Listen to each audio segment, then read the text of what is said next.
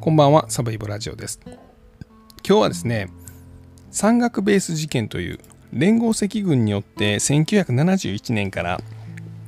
1972年にかけて起こった、まあ、集団リンチ殺人事件についてお話しします。で、えー前回ですね、東大安田講堂事件というのをお話ししまして、今回はこの山岳ベース事件、どちらもですね、あの1960年代から70年代にかけて、まあ、主に若者たちが、えー暴力を伴う革命によってこの資本主義の日本を、まあ、共産主義の社会に変えてで、まあ、それによって世界を平和にして、まあ、日本を平和にしてみんなを幸せにしようと考えている、まあ、新左翼と言われるうまあ、そういうことを考えた人たちがいるんですけどもの一つのグループによって、まあ、起こされた事件です。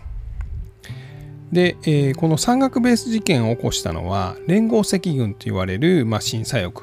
まあ今はまあ過激派とか、まあ、テロリストとか言われるんですけども、まあ、そういうグループが起こしましたで、えー当時のこの学生運動はこの1971年ぐらいというのは、まあ、どういうタイミングやったのかということなんですけども1960年代のまあ後半ぐらいからですねこの東大安田行動事件が起こったりとかあとまあ1970年には、えー赤軍派による淀号のハイジャック事件ですね。あの飛行機をハイジャックして北朝鮮に飛んでいったという話ですね。ああいうのが起こります。で、えー1972年にこの山岳ベース事件。で実はこの中のメンバーが、えーこの事件を起こした後すぐに起こしたのが浅間山荘事件ですね。でその浅間山荘事件によって、まあ、世間の一般の人の気持ちはこの学生運動から大きく離れていってでそれによって、まあ、さらにこの、学生運動をしていたこの新左翼とか、まあ、過激派と言われている人たちはさらに暴力的になっていってですね。で、えーっと日本赤軍ですね、えーが誕生してこれがあのイスラエルの、えーっとパレスチナ解放戦線と、まあ、手を組んでそれでまあ国際的なテロ、まあ、例えばあのダッカの日航機ハイジャック事件とか、えーまあ、クアラルンプールの、まあ、アメリカ大使館をあの襲って、えーそこで働く人たちを監禁したりとか、まあ、そういう国際的なあのテロリスト集団へと、ま、変貌を遂げていくんですね。でこの山岳ベース事件というのは、まあ、これがあの世間でこういう事件があったということが放送報道されたことによって、まあ、あのこのいわゆる新左翼とか過激派が一気に求心力を失って、まあ、その後この共産主義革命をやっていこうっていう人たちが、まあ、一気に減っていく、まあ、そういう象徴的な事件であったということを言われています。ではこの事件、まあ、どんな事件かということなんですけど、えーまずこの連合赤軍というのはですね、えー当時この過激派のグループはですね簡単に言ったら3つぐらいあるんです大きいのが。で1個があの中核派と言われるグループでこれが東大の安田講堂事件とか起こした人です人たちです。えーっとまあ6万人ぐらい勢力があったそんなあったかな、まあ、かなり大きかったということです一番大きかったんですね。で次がまあ角丸派という、えー革命マルクス主義派かな、まあ、そんな名前です。でその3つ目のグループが、まあ、ブントと言われるこれがドイツ語でなんかこう同盟とかいう言葉なんですけど、えー共産主義同盟と言われるグループですね。でこのブントの中の一派がですね、えーよりこう先鋭化していきましてで、えー赤軍派というグループが生まれてきます。でこの赤軍派がさっきも言いましたけれども淀号のハイジャック事件を起こしたりとかあとまあ菩薩峠というこれも山奥でですね大量の武器を持って爆薬を持って訓練してこれで日本を転覆させようとしたんですけど、まあ、警察に捕まっちゃったりとか、まあ、そんな事件も起こりましたでこの赤軍派とあとはまあ日本共産党がもう実はですね昔は革命を起こして日本を変えようみたいなこと言ってたんですけどさすがに国会議員とかも排出するようになったんで、えー、っとまあ、暴力はダメだということになります。ただあの共産党にいた人たちも暴力で革命をやるぞと言ってた人たちもいてですねそれが分裂します。それが、えー、っと新左翼というグループかなあちゃは革命左派すいません革命左派と言われるまあ、先鋭的なあ過激派になってきます。でこの革命左派と赤軍派が、まあ、合体したのが連合赤軍です。でこれが起こした事件が今からお話している山岳ベース事件と浅間山荘事件です。で、えー、実はこのあの連合赤軍の方はですねあのいろいろその何と言うんでしょうこの金融機関を襲いまくったりしてたんですね。なのであの結構お金を持っていたと言われています。で一方革命左派と言われるグループは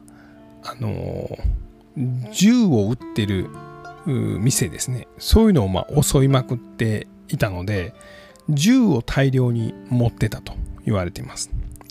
でそれぞれのグループがお互いのお金と銃をまあ、魅力を感じて、まあ、もちろんまあその革命を目指そうみたいな気持ちもあったんでしょうけどで合体してで、えー、山岳ベースと言われる、まあ、この山奥の、まあ、アジトで軍事訓練をしようとします。これがだいたい1971年の後半ぐらい12月ぐらいに山梨県のですね荒倉という、まあ、その山奥のまあ、ロッジみたいなところといいますかその山小屋みたいなところでみんなで訓練をしようとします。で総勢がですね、まあ、30人ぐらいいたと言われてます。そのうち10人ぐらいは女性でした。でこの赤軍派と革命左派は連合赤軍を作るので連合赤軍は全員でそこで訓練をしようとします。ただこの中で起こったことというのが次第にこの赤軍派のリーダーだった、森恒夫さんという人とですね革命左派のリーダーだった永田博子というのがですね、主導権争いをします。でさらにまあ皆さん若いんで、え20代前半から20代後半ぐらいなんで、ま、いろんな恋愛とかも起こるんですね。でまあなんとですね権力闘争みたいなのが起こってくる中で、えー、総括というまあ何て言うんですよねこれ悪いことしたら総括しなさいって言われるんですよねこの共産主義の人たちの中では。で、まあ、要は反省しろっていうことなんですね。自らを総括することによって真の革命戦士になれるみたいな、まあ、ちょっと宗教じみてますよね。で特にこのえ森恒夫がですね、え赤軍派の,、まあ、あのリーダーだった森恒夫がですねこの総括によって時には仲間同士でですねその悪いことしたやつを殴ることによって、まあ、気絶するじゃないですか。で気絶してまた意識を取り戻した時に初めてその気絶した人は真の革命戦士になれるみたいな、まあ、ようわからん理論を持ち出してきてとにかく暴力がこの中で行われていくようになるんですね。本当に最初はひょんなことからこの総括が始まったと言われています。例えば、えー、革命左派はこの荒倉ベースに、まあ、みんなで来るんですね。で先にこの赤軍派はそのベースにいたんですけどもで来た時に水筒を持ってくるの忘れちゃってたんですね。でこの革命戦士たるものが水を持ってこないってどういうことやん総括しろみたいな。でこういうところからこの総括合戦みたいなのが始まっていくんです。で中にはですね、まあ、これ当時この山奥でこの12月から1月2月なんで零下、まあ、何度マイナス何度っていうこの極寒のところでですね、えー、総括のために、まあ、例えば女性が指輪をしてたじゃあその指輪を革命戦士なのにその指輪なんかいるんかみたいなことになってで反省しろってなって殴られるんですね。で、えー、さらにこの外にこの零下何十度のところに掘り出されてもうガタガタ震えながらなんですかもうリンチですねみたいなことが行われます。で中にはあの3兄弟がこの中にいたんですけれども、まあ、お兄さんが、ま、悪いことをした、まあ、悪いことをしたっていうのもですね例えばその女性と恋愛の気持ちになってキスをしたみたいな、まあ、そんなことも咎められるんですけどでそういうことをしてしまったらこの弟によって殴らしたりとかで最終的にはこの3兄弟の一番上のお兄さんは弟によって殺されてしまっています。で、えー、中にはですねあの妊娠してる女性もいました。で実はこのそもそもこの山岳ベースっていうこの山奥に基地を作ってアジトを作ってこの過激派たちが活動してたのはもうこの都会ではなかなか警察にすぐ見つかっちゃうんでこの山奥に拠点を作ってそこでまあ子供を産んでで革命戦士を新たに作ってですね自分たちの勢力を広げていこうみたいな、まあ、そういう考えがあったんですね、まあ、もはやちょっと宗教なんですけども。なので妊娠してた女性もいました。ただその女性も殺されてしまうんです。もちろんお腹の赤ちゃんも殺されてしまいました。で結局この2000あ2000じゃないです。ごめんなさい。結局この1971年の12月から1972年の2月ぐらいまでの間にですね、えー、30人ぐらいいたメンバーのうち12人が互いのリンチ、まあ、総括によって、え、殺されてしまいます。でさすがにもうやばいということでもう脱走していくメンバーもいっぱい出てくるんですね。で、えー、警察とか機動隊の、まあ、捜査も迫ってきてるということもあってこの連合赤軍のもうメンバーのうち何人かはこの山岳ベースを後にして、えー、まあ、脱出を試みるんです。でその中のメンバーの一人が、えー、坂東邦夫という男もいました。で実はこのリーダーである、えー、森恒夫と、えー、永田博子はですね、まあ、そのバンドたちが、まあ、逃げた時にはもうそこのベースにはいなかったんですね。実はまあ活動資金が少なくなったので、えー、それを集めに東京に戻るみたいなその間に警察の捜査が迫ったのでこの山岳ベースを脱出して別の場所に移ろうとしたんです。ただ